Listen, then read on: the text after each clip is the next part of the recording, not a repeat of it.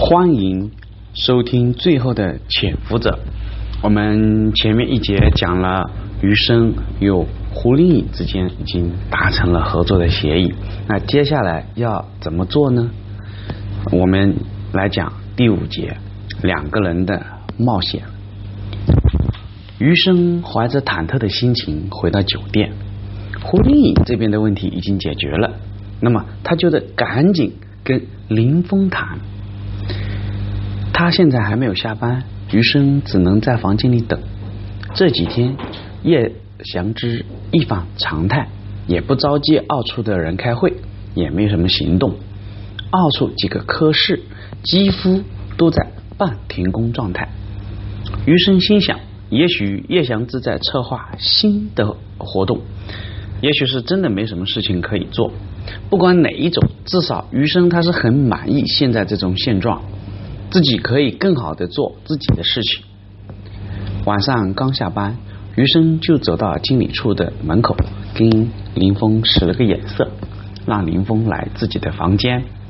林峰会意的点了点头，余生就先到叶祥志的房间打了个招呼，敲了敲门，发现叶不在，索性自己就回到房间来等林峰。不一会儿，林峰进来。一进来，他满脸紧张的就问道：“出什么事了吗？”余生示意林峰坐下来，给你讲一讲。我知道你们技术总队来干嘛了？你们是要炸水厂、电厂、海珠桥和仓库。林峰有点惊讶：水厂、电厂这早就计划好了呀，大家都能猜到。但为什么要炸海珠桥呢？那可是广州人的一条腿呀！余生抿了抿嘴唇，你说过老蒋疯了，我想问你，你是怎么想的？你希望执行完任务以后拍拍屁股走人，把烂摊子扔给共军，更多的是扔给广州的人民吗？林峰郑重的说道：“我是湖南人，但我妈。”是广州人，海珠桥刚建成的时候，我来过广州。你都不知道广州人有多喜欢这座桥。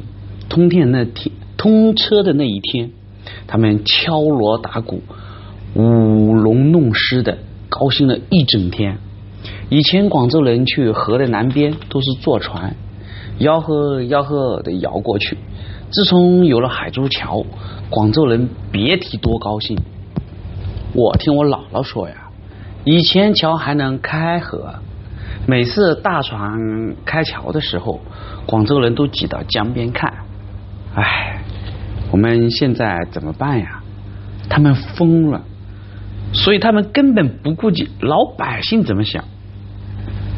余生有点被感动了，他一字一句的告诉林峰：“我想阻止他们。”你能支持我们？我相当于在保密局当叛徒。林峰惊讶的看着余生，有点不敢相信，但他也能想到余生是一个正直的人。虽然他也在上级命令下做了一些伤天害理的事情，但骨子里还是一个正直的人。只有正直的人才会顾及老百姓的利益。林峰有点担心的，你不怕被保密局发现制裁你吗？余生换了口气，唉，我也是为了党国好。如果我们在撤离之前这么肆无忌惮的破坏，将来如果我们反攻打回来，老百姓还会支持党国吗？我听说共军在撤退城市之前，最多也就是破坏来不及运走的军用物资，带不走的一些粮食布匹，宁愿分给老百姓也不破坏，所以他们能得民心，得天下。我想，即使哪天我被发现了，就是到局长、到总裁那里，我也敢这么说。林峰果断的回答：“不用说了。”我愿意帮你，你需要我做什么？我想你应该早就想好了。这余生有点不好意思的笑了笑。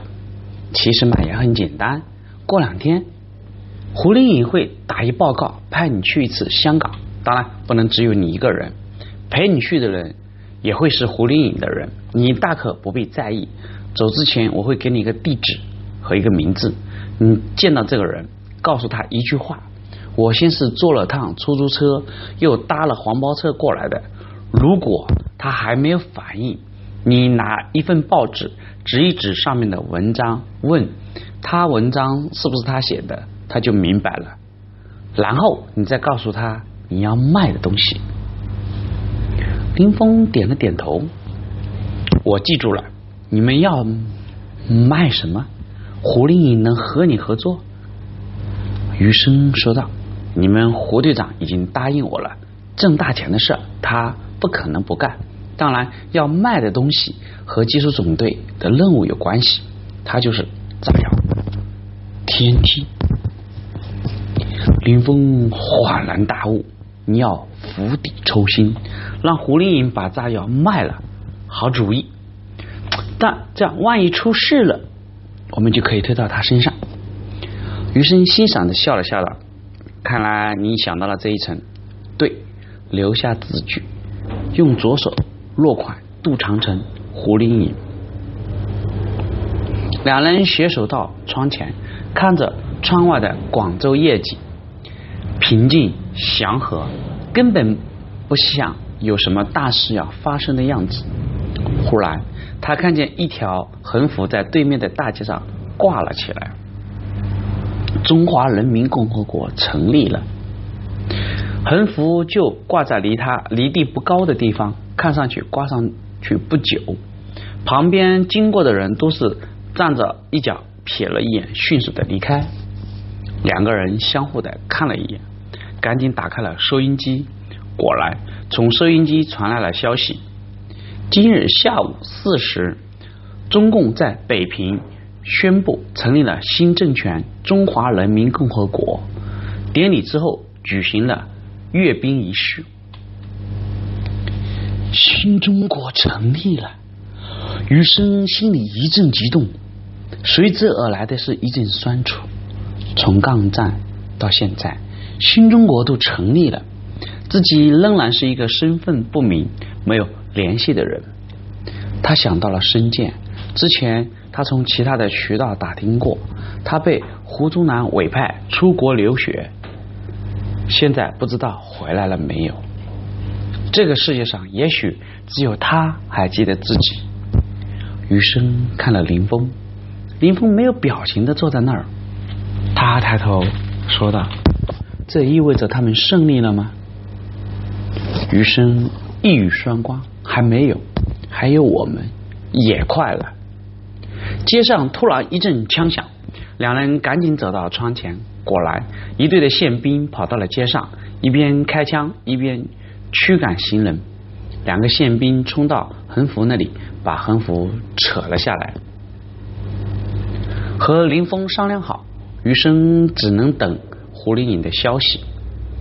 两天没怎么见到的叶祥之突然出现了，而且一来就召集了二处的人开会，任务是搜捕地下党。余生很是纳闷，这个时候又没有情报，去哪儿搜捕？关键是现在人手不足，二处主要的人都在台湾，广州就那么点人。几个人都面面相觑，叶祥之笑了笑，知道你们想什么啊？别着急，我命令。众人立即立正。叶祥之不紧不慢的说道：“接警备司令部命令，从明天开始，二处将接管广州市消防队。你们几个科有于科长带队，带一队宪兵将爱群大楼顶楼。”和消防队控制起来，在广州陷落之前，务必将消防队控制住。于科长，你安排专人控制爱群大厦楼顶的警报器，消防队的行动全部由于科长指挥。消防队出动必须与于科长向我汇报，得到指示才允许出动。余生心里有了不祥的预感，看来破坏行动已经开始了。城里的警察局和宪兵本来就在警备司令部或者保密局的掌控下，只有消防队是例外的。控制消防队就可以防止消防队不知情的情况下去破坏行动。不过还好，自己坐镇消防队倒是可以得到最快的消息。他现在唯一担心的是胡林颖关键时刻会不会退缩，或者无法分身。晚上，胡林颖装作在酒店洗手间偶遇余生，他低声的告诉余生，一切办妥，明天林峰出发，你今晚务必告诉他如何行动。余生暗喜，晚上在林峰来的时候，不禁抱住了他。林峰推开他，怎么啦？不舍得我啊？这不是你出主意派我出去的吗？赶紧告诉我，去香港怎么办？明天一早的飞机。待会儿我还得回房间收拾行李。余生赶紧拉着林峰坐了下来。